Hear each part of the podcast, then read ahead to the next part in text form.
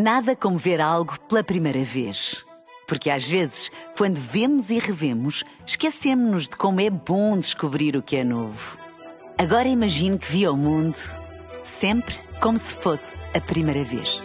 Zais. Veja como se fosse a primeira vez.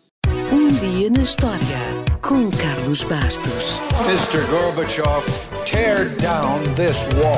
I have a dream. Aqui, posto de comando do movimento das Forças Armadas. Sim, é, é, é, é fazer a conta. Houston, we have a problem. Yes, we can. And now for something completely different.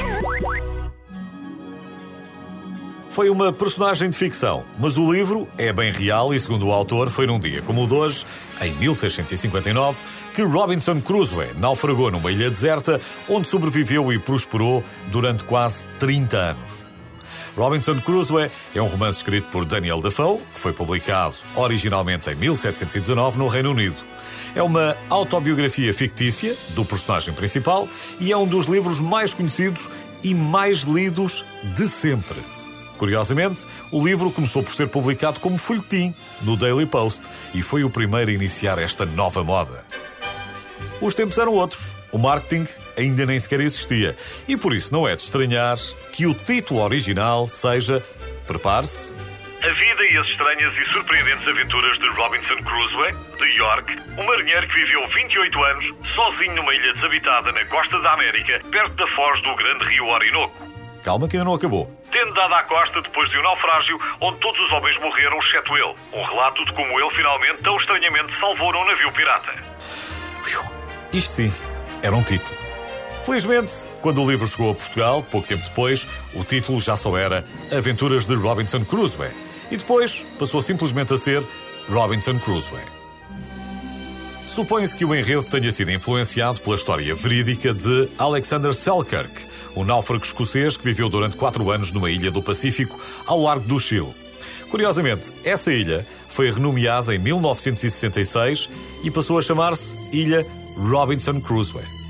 No entanto, apesar desta bonita homenagem, o autor descreveu a ilha fictícia onde Crusoe viveu muito mais ao estilo de Trinidad e Tobago, nas Caraíbas, a norte do delta do tal rio Orinoco, na Venezuela. É também provável que Daniel Defoe tenha sido influenciado pela tradução, editada pela primeira vez na Europa, naquela altura, do romance do século XII do filósofo Ibn Tufail, que também gira em torno de um homem isolado numa ilha deserta.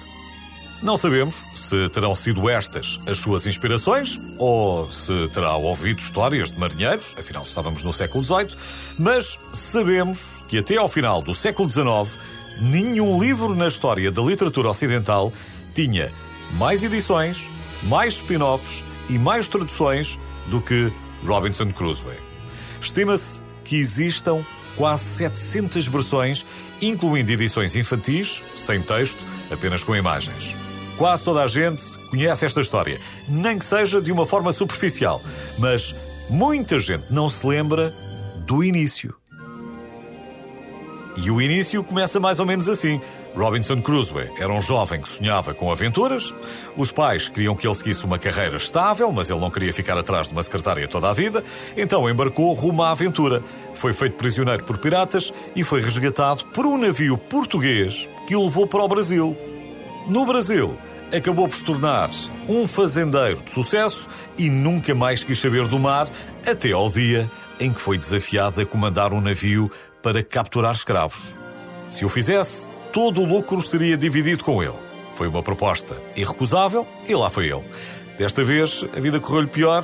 Uma tempestade fê-lo naufragar e o resto da história deve lembrar-se. Uma história de 28 anos de sobrevivência, com canibais, cativos, eh, piratas, tudo à mistura e também, claro, com o inseparável Sexta-feira.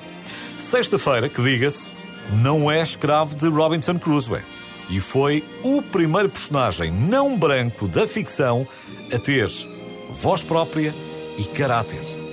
Se já não se lembra bem da história toda, então se calhar está na altura de voltar a reler Robinson Crusoe.